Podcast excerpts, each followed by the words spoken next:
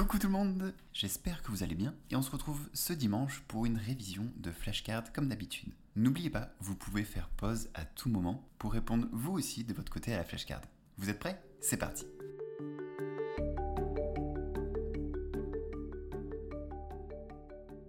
Coucou, c'est quoi un ribosome? Alors, en fait, un ribosome, c'est un peu comme euh, une usine qui se trouve dans chacune de nos cellules et qui permet de construire des protéines. Pour entrer un petit peu plus dans les détails, euh, on pourrait dire que euh, les ribosomes c'est une usine et que euh, on a l'ARN messager qui, on va dire, est la poste qui arrive et qui livre des matériaux qui sont les acides aminés et du coup, les ouvriers de l'usine, donc les ribosomes, vont récupérer ces acides aminés et former des protéines. il faut aussi préciser, c'est important, que dans une cellule, il y a aussi le noyau cellulaire qui lui aussi permet de synthétiser euh, des protéines, euh, mais ça fonctionne différemment. on va dire, pour garder cette métaphore d'usine, on peut dire que le noyau, c'est un peu le, le côté administratif de l'usine. C'est eux qui ont un contrôle majeur, on va dire, sur la cellule. Quoi. voilà, je sais pas quoi ajouter d'autre. Donc, vérification, c'est parti. Un ribosome est une structure cellulaire complexe composée d'ARN ribosomique, ARNR, et de protéines. Sa fonction principale est de synthétiser des protéines en assemblant des acides aminés selon les instructions codées par l'ARN messager, ARNM. Et pour approfondir tout ça, les ribosomes peuvent être trouvés dans toutes les cellules vivantes, flottant librement dans le cytoplasme ou attachés au réticulum endoplasmique rugueux, formant ce qu'on appelle le RER. E non, pas le RER e que vous pensez. Il joue un rôle crucial dans le processus de traduction, une étape de l'expression génétique où l'information génétique de l'ARNM est traduite en séquences d'acides aminés, formant ainsi des protéines. On peut imaginer un ribosome comme une usine de montage moléculaire où l'ARNM est la bande transporteuse portant des instructions et les acides aminés sont les pièces qui doivent être assemblées. Les ribosomes lise ces instructions et lit les acides aminés dans l'ordre spécifié pour créer une chaîne polypeptidique qui se pliera et se modifiera ensuite pour devenir une protéine fonctionnelle. Pour ce qui est du principe clé-serrure, ça s'applique habituellement sur les enzymes et leurs substrats récepteurs, mais on peut quand même le considérer dans ce contexte comme une interaction spécifique entre l'ARN messager et le ribosome, où en fait le ribosome doit reconnaître et se lier correctement à l'ARN messager pour initier la synthèse protéique. La compréhension du fonctionnement des ribosomes a des implications très importantes en médecine et en biotechnologie, et surtout dans le développement d'antibiotiques qui ciblent les ribosomes bactériens, différents de celles des cellules humaines, et dans la production de protéines thérapeutiques par génie génétique. Et on conclut cette flashcard en rappelant que les ribosomes sont des machines cellulaires essentielles à la vie qui permettent la traduction de l'information génétique en protéines, qui accomplissent une multitude de fonctions dans l'organisme. Leur étude est fondamentale pour comprendre le processus biologique et développer de nouvelles thérapies. C'est quoi une fonction endothéliale? Oh non, pas cette flashcard, je la connais pas. Euh, je sais qu'il y a un lien avec les vaisseaux sanguins, mais alors à part ça, je sais pas du tout. Je sais pas du tout. Donc, euh, vérification.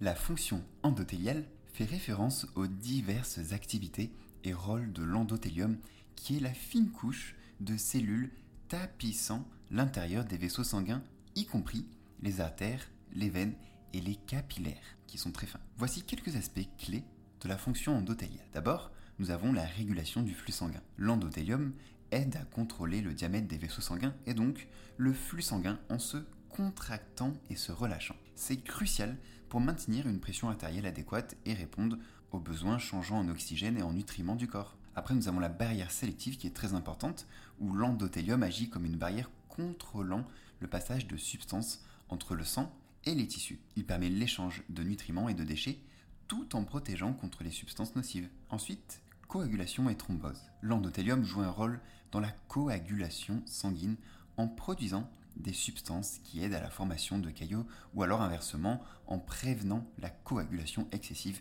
qui pourrait mener à des thromboses. Au niveau de sa réponse inflammatoire, l'endothélium est impliqué dans la réponse inflammatoire en régulant le passage des globules blancs du sang vers les tissus en cas d'infection ou de lésion. Une fonction endothéliale saine est cruciale pour le bon fonctionnement du système cardiovasculaire. Les dysfonctionnements endothéliaux peuvent mener à diverses maladies, comme l'astérosclérose, l'hypertension et certaines formes de maladies cardiaques. C'est quoi l'astaxanthine?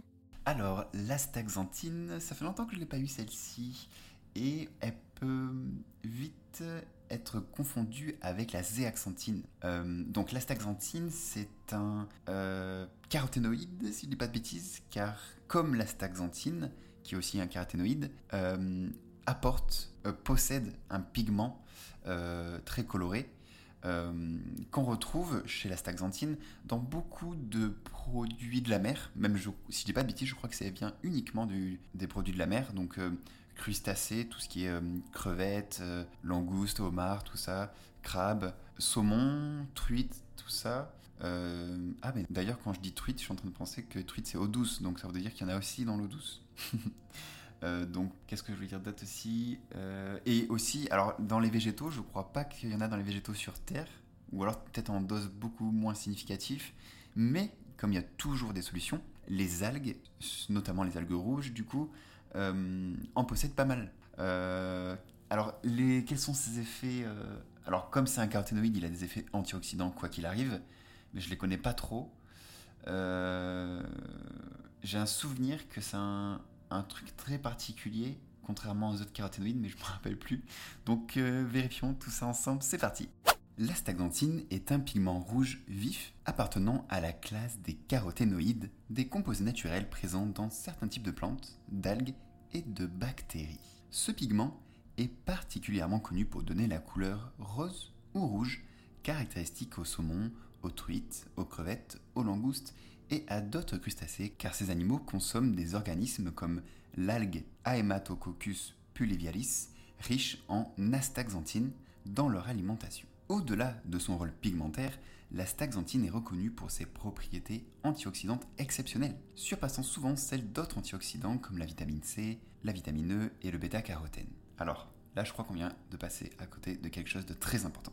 Je répète, l'astaxanthine est reconnue pour ses propriétés antioxydantes exceptionnelles, surpassant souvent la vitamine C, la vitamine E et le bêta-carotène. Trop stylé. Ces propriétés en font un sujet d'intérêt pour la recherche en nutrition et en santé, avec des études explorant ses effets potentiels sur la réduction du stress oxydatif, l'amélioration de la santé cardiovasculaire, le renforcement du système immunitaire et même la protection contre certains types de cancers. La staxanthine agit en neutralisant les radicaux libres dans le corps. Vous savez, ces fameuses molécules instables qui peuvent causer des dommages cellulaires et contribuer au vieillissement et aussi à diverses maladies. En capturant ces radicaux libres, l'astaxanthine aide à protéger les cellules, les tissus et les organes contre le stress oxydatif et l'inflammation. Pour conclure, l'astaxanthine a attiré l'attention pour son potentiel à améliorer l'endurance, à réduire la fatigue musculaire après l'exercice. Hmm, ça peut être une bonne stratégie ça. Et améliorer la santé de la peau en offrant une protection contre les rayons ultraviolets du soleil.